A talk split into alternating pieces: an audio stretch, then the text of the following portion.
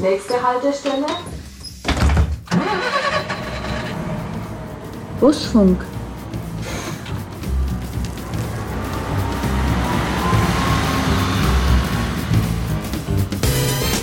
Ich habe die höchste Genauigkeit, wenn alles wirklich zufällig ist. Krass. Es muss auch diese Exoten geben, die das toll finden. Ist schon faszinierend auch, welche Veränderungen es gibt. Ich kann ja nicht nur dafür arbeiten, sondern ich finde, das muss ich auch privat versuchen zu leben. Wir sind wieder mittendrin in der diesjährigen Europäischen Mobilitätswoche. Und ähm, ihr seid jetzt wieder mittendrin schon in einer neuen Folge Busfunk. Herzlich willkommen. Allen, die zum ersten Mal äh, mit dabei sind, das hier ist ein Podcast, in dem wir ein bisschen hinter die Kulissen der VAG schauen. Millionen Menschen transportiert dieses Unternehmen, paar tausend Mitarbeiter arbeiten in allen möglichen Abteilungen. Und äh, ich lade mir jeden Monat hier spannende Gäste ein, die mal ein bisschen aus dem Unternehmen berichten. Welche Abteilungen gibt's? Was machen die alle? Und wie äh, geht am Ende zusammen, weil im Endeffekt ja, möchte die VAG, dass äh, sich die Menschen, die in einen Bus oder in eine Straßenbahn oder in eine U-Bahn einsteigen, wohlfühlen, dass sie pünktlich ans Ziel kommen, dass ähm, es in Richtung Zukunft geht, so ein Unternehmen und auch den Nahverkehr so aufzustellen, dass es zukunftsgerichtet, umweltbewusst, nachhaltig und vernünftig für uns alle ist. Deshalb habe ich heute zwei Gäste eingeladen zum Thema Mobilitätstrends. Wir wollen aber uns nicht nur um Fakten kümmern, sondern es geht auch um Herz und Verstand zum Ende, zum Abschluss der diesjährigen Europäischen Mobilitätswoche. Die eine feiert bald Silberhochzeit bei der VAG seit einem Vierteljahrhundert. Sie kümmert sich um die Marktforschung. Ihr Name ist Susanne Wekon. Herzlich willkommen. Hallo. Und die andere Dame ist äh, auch schon ziemlich lange bei der VAG. Sie wertet das aus und versucht das, was die Marktforschung ermittelt, quasi den Menschen nahezubringen. Du arbeitest in der Kommunikationsabteilung. Yvonne Rehbach, herzlich willkommen. Hallo, herzlich willkommen. So, ähm, Susanne, 25 Jahre Marktforschung. Was ist das Spannende für dich generell, wenn es um Marktforschung geht? Was begeistert dich an diesem Thema?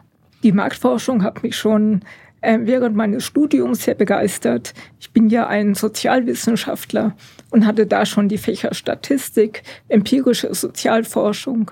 Fand ich ganz spannend und da war mir klar, ich will das unbedingt auch mal beruflich machen. Viele, wenn das hören, werden sagen, um Gottes Willen, Statistiken und die sehen dann ja, so lauter Grafiken vor sich mit Balken und so. Es muss auch diese Exoten geben, die das toll finden. Aber ich finde das wirklich schön aus Zahlen. Es ist ja klar, es ist so ein bisschen Mathematik, Aha. aber es sind Zahlen, die sehr anschaulich sind und okay. mit denen man auch viel anfangen kann. Und genau. was ist so dein Hauptaufgabengebiet, äh, wenn es um äh, Marktforschung für die VAG geht? Bei der VAG, genau. Da geht es äh, hauptsächlich darum, die Mobilität der Nürnbergerinnen und Nürnberger zu untersuchen. Also unser Markt ist ja deren Mobilität. Sobald jemand ähm, das Haus verlässt und einen Weg zurücklegt, muss er sich entscheiden, welches Verkehrsmittel er dazu verwendet. Dann wollen wir natürlich, dass er möglichst oft sagt, ich nehme den ÖPNV. Und ähm, wie, wenn du die, du kennst ja alle aktuellen Zahlen, wenn du dir die anschaust, bist du zufrieden, so wie die Nürnbergerinnen und Nürnberger den ÖPNV nutzen oder ist da noch Luft nach oben? Ähm, auch Luft nach oben gibt's immer, aber im Großen und Ganzen bin ich sehr zufrieden. Wir hatten ja einen riesen Einbruch, was die Nutzung des ÖPNV betrifft, ähm, durch die Corona-Pandemie. Sie kommen wieder, auch durch sowas wie das 9-Euro-Ticket ausgelöst. Mhm. Da war es billig, da kamen alle zurück und es hat gut funktioniert. Deswegen bin ich eigentlich guter Dinge, dass wir wieder zur alter Stärke. Lass uns das mal ein bisschen äh, vielleicht genauer machen. Wenn du sagst, ähm, die Zahlen sind eingebrochen, welche Zahlen genau meinst du? Wie viele Leute überhaupt in einen Bus oder in ein, in ein Verkehrsmittel steigen? Genau. Wir betrachten ja, wie gesagt, die Mobilität. Also wir wissen, dass im Durchschnitt ähm, 82 Prozent der Nürnberger an einem Tag unterwegs sind, also das Haus verlassen. Und da gucken wir, was machen die da eigentlich? Und im Durchschnitt legt jeder drei Wege am Tag, also im Durchschnitt wohlgemerkt, äh, diese drei Wege zurück. Und da wollen wir wissen, mit welchen Verkehrsmitteln. Und wie ja. sehen die Zahlen aktuell aus? Kannst du ein paar sagen, sodass man ein bisschen einen Eindruck hat? Mein aktuell heißt, ich bin Marktforscher. Ich berichte jetzt erstmal über die Vergangenheit. Die äh, letzte Auswertung, die mir vorliegt, ist die aus dem Jahr 2022. Und da kann man sagen, jeder fünfte Weg, den die Nürnberger absolvieren, äh, wird mit dem ÖPNV unternommen. Das sind ja 2022 äh, sind ja schon wieder die steigenden Zahlen, oder? Das sind die steigenden Zahlen. Wie, wie, wie war es denn im Vergleich während der Corona-Zeit? Genau. Wir haben diese Zeit sogar zu einem längeren Zeitraum zusammengefasst. Das ist also quasi 2020, 2021. Da hatten wir nur einen Marktanteil von 16 Prozent. Okay. Und es war natürlich in den Phasen der Lockdowns, äh, waren wir am Anfang äh, bei ganz niedrigen einstelligen Werten. Also von 16 auf 20. 20. Und aktuell, also ich habe die Daten nicht, dass ich jeden Monat Auswertungen machen kann, aber wir waren zumindest Ende letzten Jahres aber auch schon bei 22 Prozent. Also ich gehe mal davon aus, dass wir eigentlich uns wieder auf dem steigenden Ast befinden. Sind das Zahlen, Yvonne, die du kennst, die dir geläufig sind, die schon bei dir angekommen sind? Was, was, was machen diese Zahlen mit dir, wenn du das hörst? Die sind auf jeden Fall auch bei mir angekommen oder ich muss sagen, in unserem Team, wir sind ja vier Frauen, die die Pressearbeit, Konzernkommunikation machen. Und ich bin immer froh, wenn Susanne mir die Werte liefert, weil sie dann schon mundgerecht aufbereitet sind. ich kann auch nicht so viel damit anfangen. Ich bewundere es immer, wie du es aufbereitest. Aber du lieferst es uns so, dass wir dann daraus wiederum ableiten können, wie sind die Leute unterwegs, was können wir ihnen kommunikativ bieten, um sie währenddessen besser zu informieren, sie besser darüber zu informieren, wie sie von A nach B kommen. Und insofern ist das ein gutes Geben und Nehmen. Ich stelle es mir halt wahnsinnig schwierig vor, ähm, jetzt während der Corona-Zeit, äh, Susanne liefert äh, schlechte Zahlen, die Leute fahren nicht mehr Bus, dann liefert sie dir diese Zahlen, die kann man ja nicht gut verkaufen. Da muss man ja eigentlich ehrlicherweise sagen, das sind schlechte Zahlen was konnte man bei Corona groß dazu sagen? Ne? Also ja. das war, wie du gerade gesagt hast, es waren halt einfach schlechte Zahlen, aber die hatten wir dann in dem Moment auch nicht mehr in der Hand. Und was kannst du dann kommunikativ machen? Du kannst den Menschen natürlich versuchen zu sagen, wie kannst du trotzdem mit Bus und Bahn fahren? Wie kannst du dich schützen? War ja dann auch überall in den Fahrzeugen Maskenpflicht. Das haben wir natürlich dann extrem kommuniziert in der Zeit, so dass wir da trotzdem versucht haben, am Ball zu bleiben, die Menschen nicht allein zu lassen und ihnen trotzdem zu sagen, wir sind da, wir fahren für euch. Ärgerst dich manchmal, wenn du ähm, es gibt ja dann so Falschinformationen, ne, die, die, die sich dann verbreiten. Irgendwann hieß es so, äh, Busse sind Hauptansteckungsfaktor Nummer eins, was sich im Nachhinein herausgestellt hat, was gar nicht gestimmt hat. Es gab viel, viel, ganz viele andere Orte, wo man sich viel leichter anstecken konnte. Ärgert dich das dann, wenn du, wenn du ja, sowas hörst? Und das ärgert mich, weil ich finde, das ist so ein Grundsatzproblem, das dann der ÖPNV vielleicht manchmal hat, dass er gleich als schlecht immer gleich, oh, zu spät, oh, zu teuer, oh, hier steckt man sich an. Das ist immer gleich so eine Pauschalaussage, die so ein bisschen durch die Reihen dann geht. Und das ist das, wo wir ansetzen und wo wir versuchen wollen, durch Kommunikation über unsere verschiedenen Kanäle die Menschen abzuholen, sie ein Stück weit mit so auf eine Reise zu nehmen, zu sagen, hey, fahrt mit Bus und Bahn, das ist doch prima. Ihr habt weniger Stress, ihr müsst keine Parkplätze suchen. Ihr tut was für euch, für die Umwelt und gleichzeitig fürs Stadtklima. Am Ende kommt es ja allen irgendwie zugute. Warte mal, was gibt es für Kanäle? Auch der Busfunk ist ja äh, letzten Endes ein Kanal, wo wir hier auch Wahrheiten erzählen und mal ein bisschen aufräumen wollen, auch mit Geschichten, die gar nicht so stimmen. Mhm. Was gibt es noch für Kanäle der VAG? Äh, ganz klassisch natürlich die Pressearbeit ist ein großer Kanal. Dann haben wir uns aber auch breiter aufgestellt in den letzten Jahren. Wir haben, wie du gerade schon gesagt hast, unseren Busfunk. Wir machen viele Filme. Einerseits eher in die journalistische Richtung, arbeiten da aber auch mit Marketing zusammen, machen mal auch ein bisschen was Werblicheres, haben einen Blog, einen eigenen, jetzt noch nicht so lange, ist vielleicht auch nicht mehr das neueste Medium, aber einfach ein sehr, sehr wichtiger Kanal, wo wir Content publizieren können, wo die Fahrgäste gucken können, was passiert denn eigentlich hinter den Kulissen? Wie funktioniert dies oder wie funktioniert das? Sag mal ein ähm, konkretes Beispiel. Woran hast du zuletzt gearbeitet? Was war jetzt ein Thema? Mm, sehr beeindruckendes Thema. Ich habe eine Klasse begleiten dürfen von blinden und sehbehinderten Jugendlichen.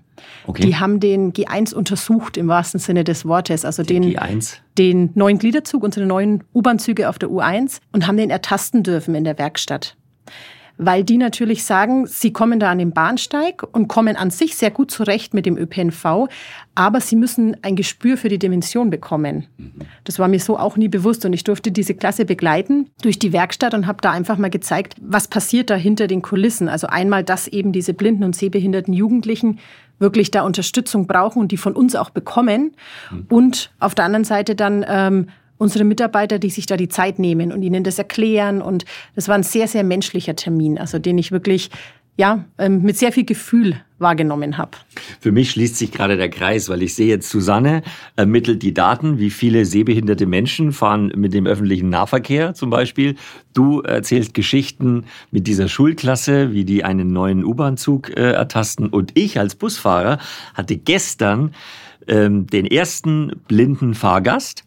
Ähm, es gibt ja an den vielen Bushaltestellen, habe ich glaube ich auch schon mal erzählt, diese geriffelten, das geriffelte Pflaster, das so mhm. meistens weiß ist. Ähm, wissen viele gar nicht, wofür das da ist. Ähm, das ist quasi die Einstiegshilfe für einen blinden oder sehbehinderten Menschen in den Bus.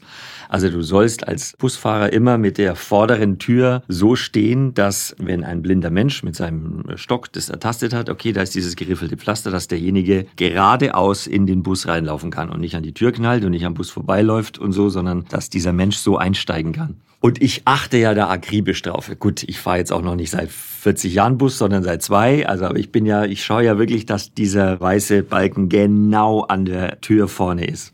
Und gestern war zum ersten Mal jetzt der Fall, dass ein blinder Mensch eingestiegen ist und habe ich zum ersten Mal in der Praxis gesehen, wie wichtig das ist, was es bedeutet, darauf auch wirklich zu achten. Ich mhm. erzähle das, weil es ist so, ne, so, wir arbeiten alle an dem gleichen Thema, an der Mobilität der Menschen. Und wir arbeiten eigentlich alle zusammen daran, dass diese Mobilität funktioniert. Susanne, nimm uns doch noch ein bisschen mit in deine Arbeit. Wie kommst du denn an diese Daten ran in der Marktforschung? Genau, wir machen kontinuierliche Erhebungen zum Mobilitätsverhalten der Nürnberger. Das heißt, es wird eine Zufallsstichprobe gezogen aus den Einwohnerstatistiken der Stadt. Mhm. Also die bekommen wir von der Stadt. Und diese Leute bekommen dann sogenannte Mobilitätstagebücher mit der Bitte, dass wir für einen ebenso zufällig ausgewählten Tag uns genau aufschreiben, welche Wege sie absolviert haben. Wohin, also welcher Zweck, äh, mit welchen Verkehrsmitteln, wie lang es gedauert hat, etc. Das ist ganz wichtig, die Leute sollen jetzt nicht nach dem Motto dieses Tagebuch führen, so, oh, ich werde von der VAG überwacht, heute fahre ich Bus, sondern ja. die sollen äh, ihren ganz normalen Ablauf äh, aufschreiben, wie es halt genau. halt ist. Wir haben ähm, auch etliche Mobilitätstagebücher. Da steht drin, ich bin mit dem Auto gefahren oder mit sonst was. Mhm. Es ist im Moment auch so, das finde ich jetzt immer selber noch sehr spannend. Im letzten Jahr war das Hauptverkehrsmittel, das die Nürnberger benutzt haben, das zu Fuß gehen. Und Ach, jetzt ja. zwar nicht im Sinne von zu Fuß zum Auto gehen oder zu Fuß zum Bus gehen, sondern wirklich Wege, die ausschließlich mit den Füßen absolviert wurden. Und das gehört aber alles in dieses Tagebuch mit das rein. Gehört auch. Da geht jetzt auch genau. drin, drum, ja, ja, so sieben Minuten ich, zum Supermarkt gelaufen. Genau, ja unbedingt, das ist ein Weg. Also ich habe meinen äh, Platz verlassen, um eine andere Aktivität, so nennen wir das, äh, um der nachzugehen. Und dazu musste ich irgendwas nehmen, um dahin zu kommen. Ah ja. Okay. Mhm. Und die Stichprobe, die du bekommst, richtet sich nach Altersklassen, nach sozialen. Das ist äh, eine echte Zufallsauswahl. Da ah. sind wir jetzt wieder im Bereich der Statistik. Aber ich habe die höchste Genauigkeit, wenn alles wirklich zufällig ist. Und wie werden diese Menschen ausgewählt? Also wie, wie kriegen die dieses Tagebuch? Da hilft uns ein bisschen der Oberbürgermeister von Nürnberg, weil er die Leute anschreibt Aha. und sie bittet, ähm, da mitzumachen. Das ist ja gut, dass wir dieses, dass er sich dafür bereit erklärt, weil dadurch haben wir eine hohe Teilnahmequote. Also ich finde, also du merkst schon, äh, Statistiken und sowas und Marktforschung ist auch mein Thema. Ja, ich finde es super spannend. Äh, vielleicht äh, liegt es daran, dass ich Buchhalter gelernt habe. Also ich kann mit ah, Zahlen okay. und Fakten und so ganz gut umgehen. Deshalb nochmal, also irgendwelche Nürnbergerinnen und Nürnberger kriegen einen Brief vom Oberbürgermeister. Mhm. Da steht drin, würden Sie äh, für die Marktforschung ein Tagebuch führen. Einen Helfen Tag lang. Für einen zufällig ausgewählten Tag. Und dieser Tag, das geht wirklich vom 1.1. eines Jahres bis zum 31.12. Also es gibt Egal, ob jeden Feiertag Tag führt irgendeiner ein Mobilitätstagebuch. Ja, also ein paar natürlich, das, ja, ja. dass wir da mehr sagen können. Mhm. Und das ist auch ein, ein ständig fortlaufender Prozess. Das ist jetzt nicht so, dass ich sage... Kontinuierlich, genau. Krass. So. Ja. Und dann, äh, dann haben die das Buch ausgefüllt, also diesen einen Tag dokumentiert. Genau. Ist und das ein Büchlein oder ist das ein Fragebogen oder wie sieht das aus? Weil inzwischen äh, kann man das natürlich auch, wir sind auch modern, kann man das auch online machen, wobei die interessante Erkenntnis war immer, die meisten machen es wirklich mit Papier und Stift. Mhm. Lieber als am Rechner. Das ist ganz erstaunlich. Okay, aber es ist ein also vorbereitetes. Äh, es ist ein Bogen. Ja. Bogen und der wird ausgefüllt und die. Genau. Und dann kommen diese ganzen Bögen an und dann? Dann muss das eingegeben werden und ausgewertet. Das macht die VAG gar nicht selber. Wir haben ein Tochterunternehmen, die PB Consult. Mhm. Und äh, bei der gibt's auch den Bereich der Marktforschung. Okay. Und da gibt's ein großes Team, das sich um, um diese Untersuchung kümmert. Und irgendwann kommen dann diese ausgewerteten Daten bei dir an. Genau, da gibt es dann diverse Berichte.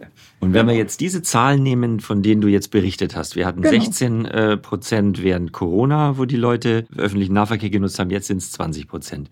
Wie oft wird diese Zahl aktualisiert? Einmal im Jahr? Es gibt da noch, noch nachgelagerte Befragungen, die wir dann telefonisch mit den Leuten machen. Da fragen wir nach Zufriedenheit, da fragen wir nach Potenzialen. Also das heißt, wir fragen auch, warum sie einen Weg mit einem bestimmten Verkehrsmittel zurückgelegt haben. Wir wollen nämlich wissen, was ist mit unseren Kunden, was sind das für Leute und was ist mit den vielen Wegen, die wir noch nicht haben. Kann man da irgendwas tun, damit wir die auch gewinnen können?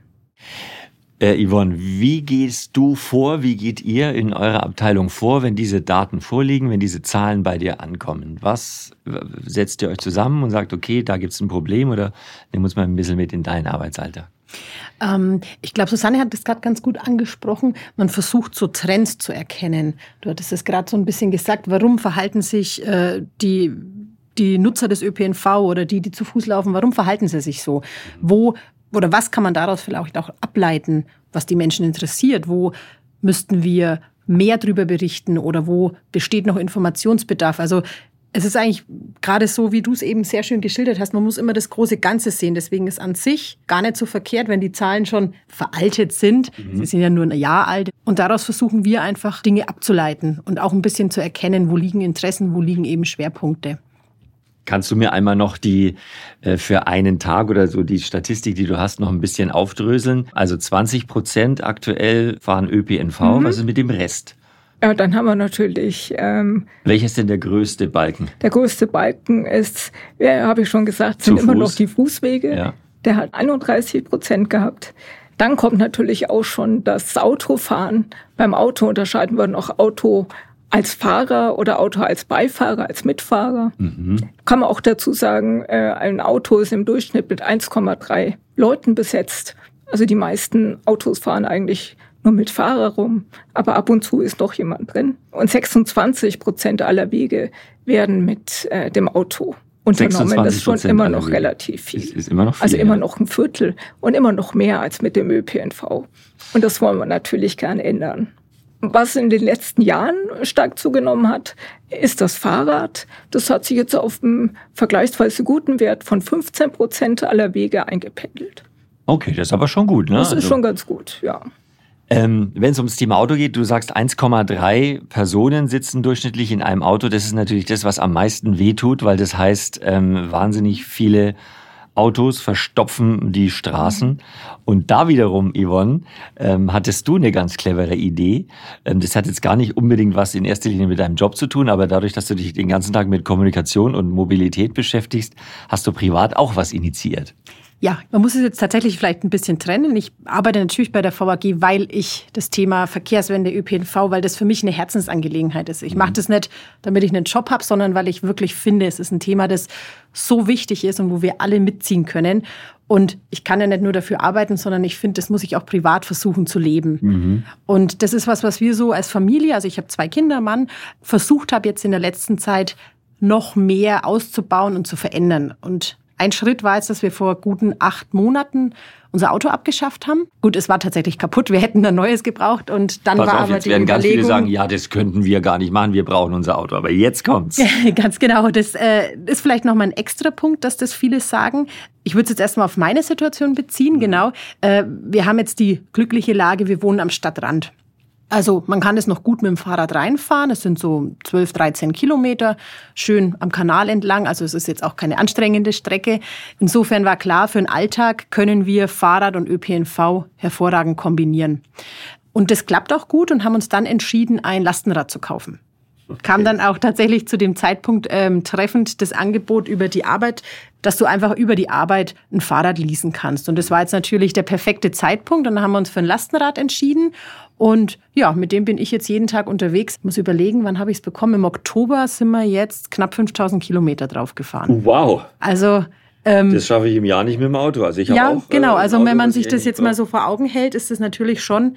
Also es macht dann auch Spaß, es motiviert, weil man plötzlich merkt, ach krass, jetzt stell dir mal vor, du wärst das alles mit dem Auto gefahren. Mhm. Hättest den Stress gehabt mit Parkplatzsuche. Ich muss jeden Tag hier an Plärrer rein, da ist die Krippe vom Kleinen, Kindergarten von der Großen ist in St. Reut, das heißt, es ist alles schön mitten durch die Stadt ich könnte mir das gar nicht vorstellen mit dem Auto. Also ich habe es davor auch schon nicht gemacht, vor dem Lastenrad und wo wir das Auto noch hatten, wäre ich nie auf die Idee gekommen.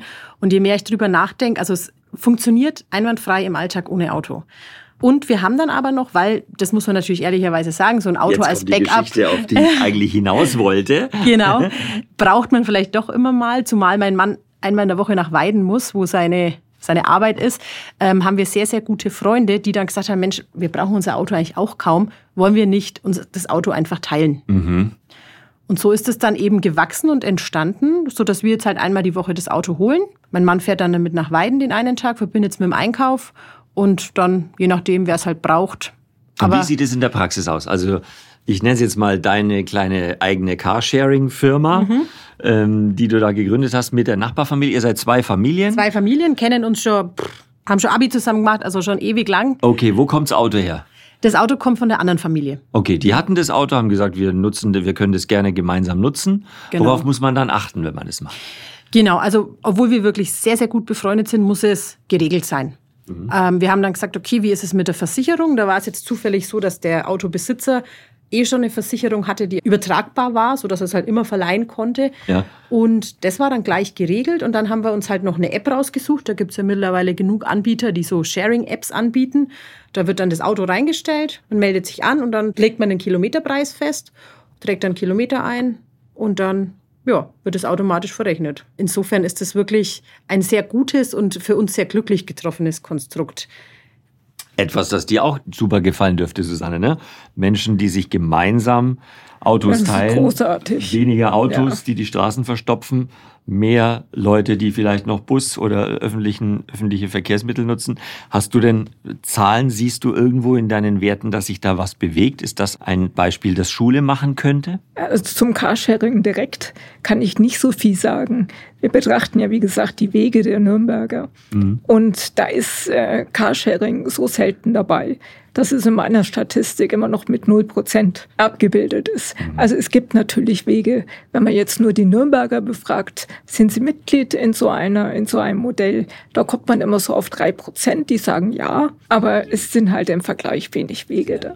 Aber das Modell wäre clever, wenn wir von den 1,3 Leuten, die in dem Auto sitzen, wegkommen. Oh ja. Zu 5, äh, 6 Leuten und das Auto sinnvoll nutzen. Es ist derzeit ja auch so, dass das Auto die meiste Zeit rumsteht. Mhm. Also der durchschnittliche Nürnberger Pkw, der ist 30 Minuten am Tag unterwegs. Und nur die Hälfte von allen Autos, die hier sind, werden überhaupt an einem Tag in Betrieb genommen.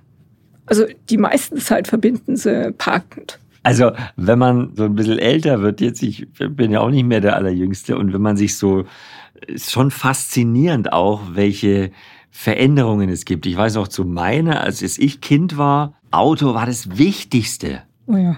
Also die Anschaffung des Autos, ich glaube, wir, wir hätten, wir wären eher in eine Holzhütte umgezogen, aber Hauptsache musste die Frage geklärt werden, was wird und das nächste Meixner Familienauto? Und das, das, war ein, das war ein Drama. Und da kamen die Nachbarn alle und haben das fotografiert. Und dann mussten wir uns alle hinstellen vor das Auto und reinsetzen. Und jeder durfte sich reinsetzen und so. Bis dahin zu heute, wo man sagt, Auto ist eigentlich ja fast so unwichtig geworden. Mhm, Hast ja. du auch den Eindruck, dass die, dass die Menschen gar nicht mehr so Bock haben auf diese. Da gibt es auch Thema eigene Auto? Studien. Das sind jetzt nicht welche, die wir selber machen. Aber deswegen sind es vielleicht umso glaubhafter. Ähm, regelmäßige Untersuchungen, wie die Jugend so tickt. Und da kann ich genau das bestätigen. Also das Statussymbol ist, äh, ist ein tolles Auto schon lang nicht mehr. Nee, ne? Die jungen Leute wollen ein tolles Smartphone haben aber können nicht ein tolles Auto. Lass uns doch mal, ähm, Susanne, über die Mobilität äh, der Zukunft äh, nachdenken. Verkehrswende, äh, ja, Mobilität in 10, 20, 30 Jahren. Was glaubst du? Was, was wünschst du dir? Wie, wie müssten deine Zahlen aussehen? Was, und was ist realistisch aus deiner Sicht? Du ähm, bist erfahrene Marktforscherin. Ich bin da eigentlich ganz zuversichtlich. Ähm, man, wie gesagt, wir untersuchen ja auch Warum werden Wege nicht mit dem ÖPNV zurückgelegt? Mhm. Da gibt's ähm, natürlich, der eine Grund kann sein, es ist gar nicht möglich, wenn jemand nicht in der Lage ist, ich habe meinen Arm gebrochen und will ins Krankenhaus fahren, dann nehme ich nicht den ÖPNV, das ist in Ordnung. Also diese Sachzwänge, ne, die, genau. Das oh, Yvonne sagt, schüttelt gerade den Kopf. Oh, hast du das mal gemacht? Tatsächlich, nicht ich, aber äh, es war tatsächlich im Dezember der Fall, dass sich mein Sohn beim Schlittenfahren, äh, da war er noch zwei, das Bein gebrochen hat.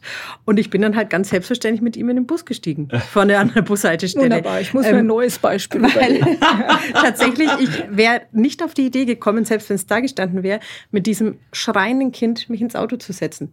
Weil ich hätte dann gewusst, ich muss fahren, ich muss mich aufs Fahren konzentrieren, gleichzeitig dem Kind hinten im Sitz irgendwie beibringen, dass jetzt sein Bein gebrochen ist und dass ich mich jetzt gerade die nächsten zehn Minuten nicht um ihn kümmern kann haben wir uns im Bus gesetzt. Wir waren das friedlichste Kind überhaupt toll. und sind ins Südklinikum gefahren. Schlau, also haben sich der Busfahrer und die anderen Busgäste bestimmt auch gefreut über das ja. Nein, da war er zufrieden, aber es begeistertes Busfahrkind. Also es war echt das Kind.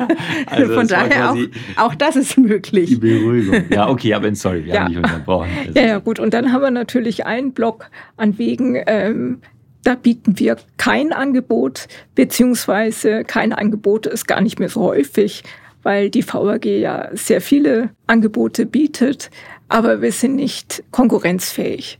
Wir sagen, ein Angebot ist nicht konkurrenzfähig, wenn man mit einem alternativen Verkehrsmittel mehr als doppelt so schnell ist. Also wenn ich mit dem Bus eine Stunde fahre, aber wenn ich mir ins Auto setze, bin ich in zehn Minuten da. Ja. Dann sagen wir, es ist kein angemessenes Angebot. Das heißt, da kannst du jetzt auch nichts ändern. Äh, das kann ich feststellen. Ja. Und ich kann feststellen, dass wir in den letzten Jahren, und wir machen ja diese Untersuchung, die gab es schon vor meiner Zeit, also in den letzten 30 Jahren, dass das Angebot immer besser wurde. Mhm. Also der Anteil der Leute, die sagen, oder der Anteil der Wege, wo man sagen muss, da die konnten gar nicht ähm, mit dem ÖPNV fahren, ähm, der wurde immer geringer. Und da ich ja weiß, dass noch sehr viel mehr gemacht wird in dem Bereich, ähm, glaube ich, dass, dass der, dieser Balken in meiner Statistik immer kleiner wird und dass wir schon da Leute gewinnen können. Du machst 25 Jahre Marktforschung. Was glaubst du, wie sehen deine Balken, wie sieht es in zehn Jahren aus? Ja, ich hoffe, dass wir die Verkehrswende schaffen. Wie gesagt, ich bin da wirklich zuversichtlich. Wir tun viel dafür. Ab wann würdest du sagen, ist eine Und Verkehrswende da? Wenn der ÖPNV-Balken größer ist als Auto? Weil ich sag ja mal, wir sagen, es gibt da einen Umweltverbund. Also es ist eigentlich alles gut, was ÖPNV ist, zu Fuß gehen und Fahrrad. Es gibt ja auch das VAG-Rad, das ist ja inzwischen sogar Teil des ÖPNV. Und der soll größer sein als der Individualverkehr. Das ist auch schon seit geraumer Zeit, wenn man das zusammenzählt. Mhm. Also eigentlich ist es ganz gut. Wir müssen nur das Auto so weit wie möglich zurückdrängen. Du hast Kinder, hast du gesagt. Mhm. Yvonne, wie alt sind die Kinder? Fünf und drei. Und die sind vielleicht ein ganz gutes Beispiel für das Thema Verkehrswende, weil die das ja tatsächlich nicht kennen, dass wir ein Auto im Alltag verwenden. Und die sind immer völlig verdutzt, wenn jemand aus der Innenstadt mit dem Auto zu uns rausfährt. Also die stehen dann wirklich am Zaun und sagen, Hä? wieso bist du jetzt nicht vorne mit dem Bus gekommen? Und deswegen glaube ich, man kann da wirklich, wenn man früh ansetzt, echt viel schaffen und viel erreichen. Und wir hatten ja vorhin den Punkt noch angesprochen, dass, wenn es möglich ist, kann man wirklich sich für sich selber so Modelle überlegen. Man muss ehrlich sein, es gibt genug ländliche Regionen, da ist es einfach nicht machbar. Mhm. Da fährt der Bus einmal am Tag. Wie soll man das da managen? Und dann hat man vielleicht 30 Kilometer zur Arbeit. Das schafft man nicht. Das, mhm. das, das muss man auch einsehen. Und ich finde, da kann man dann auch nicht sagen, ja, wirst du irgendwie schaffen. Das geht nicht. Aber ich glaube, gerade in der Stadt haben wir noch sehr, sehr viel Potenzial, das Auto häufiger stehen zu lassen. Ja, also ich habe es mir heute wieder gedacht. Also ich fahre ja wirklich Auto auch nur dann, ich sage jetzt nicht, weil es gut klingt, sondern es ist auch wirklich so, in einer Stadt zu leben und mit dem Auto von A nach B zu kommen, macht auch einfach keinen Spaß. Also diese Bequemlichkeit zu sagen, ich steige schnell ins Auto, bevor ich mich jetzt an die Bushaltestelle stelle, vielleicht hat der Bus noch zwei Minuten Verspätung, dann fahre ich lieber mit dem Auto. Es stimmt ja so nicht. Es stimmt oft auch gar nicht, dass, dass das Auto einfach bequemer ist. Im Gegenteil, für mich stresst es wahnsinnig. Ja. Wenn ich so eine Dreiviertelstunde in der frühen Berufsverkehr drin stand, das ist Stress pur für mich. In der Zeit, ähm, gut, ich als Busfahrer wir brauchen jetzt äh, nicht darüber reden, dass mir das Busfahren Spaß macht. ich glaube, das weiß jeder. Aber da hocke ich viel lieber im Bus und schaue den anderen äh, ins Auto rein und schaue, was die für einen Radiosender hören. und äh, gucke den Leuten zu, wie sie ihren Arbeitsweg bestreiten, als ich, dass ich mich selber ans Lenkrad setzte.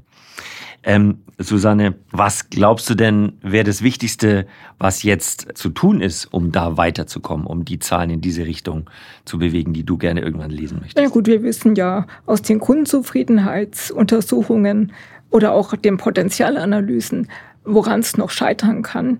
Und da wurde zum Teil schon viel gemacht. Der ganze Bereich der Information, das ist nämlich auch ein Grund, Leute nutzen Bus und Bahn nicht, weil sie nicht genau wissen, was kostet, wo geht's hin, wie ist das Streckennetz etc. Man muss informieren. Ich muss vor allem auch gut informieren, wenn Störungen auftreten. Da kann ich Menschen schnell verunsichern und dann verlieren sie ein bisschen die Lust am öffentlich fahren. Und da wird ja einiges gemacht mit Apps bei der VAG etc. Wir sind jetzt in einem Wahnsinnsprozess der Umstellung und du bist dabei, Yvonne, mit deiner jungen Familie. Viel Spaß weiterhin mit eurem Carsharing-Abo. Gibt es schon irgendeine Idee noch äh, in die Zukunft? Vielleicht, dass einer nur noch einkauft für die zwei Familien? Ja, das wäre eine Möglichkeit. Aber sonst, das haben wir uns eigentlich noch gar nicht weiter gedacht. Also das Auto steht eh tatsächlich trotzdem die meiste Zeit da und mhm. wird nicht genutzt, weil selbst Supermärkte sind ja fußläufig erreichbar. Ja. Ja, also wohnt ihr auf Miete oder sind, seid ihr Eigentümer? Weil die dürfen Eigentümer ja nie, jeweils, ja. Das ist wichtig, weil die dürfen nicht wegziehen. Sonst nee, nee, das, das haben, wir schon so, haben wir schon so eingetütet. Frage ist halt, wenn das Auto kaputt geht, was man dann macht. Ja. Aber da ist hoffentlich noch ein bisschen Zeit. Okay, dann euch beiden alles, alles Gute. Danke für den Besuch im Busfunk. Heute mal unser Danke Thema dir. Marktforschung und Kommunikation. Es gibt auch, äh, äh, also Susanne sagt natürlich nicht alles. Das sind auch sehr ver vertrauliche Daten, die die Marktforschung mitunter rausbringt. Aber es gibt äh, durchaus Infos über die Erhebungen der VAG. Wer sich's mal anschauen will, geht auf vag.de und dann Ihre VAG. War ich auch noch nicht, schaue ich mir aber an. Vielleicht gibt's da auch ein paar spannende Zahlen. Ich finde es auf alle Fälle toll. Alles Gute, danke für den Besuch. Bis zum nächsten Mal hier im Busfunk.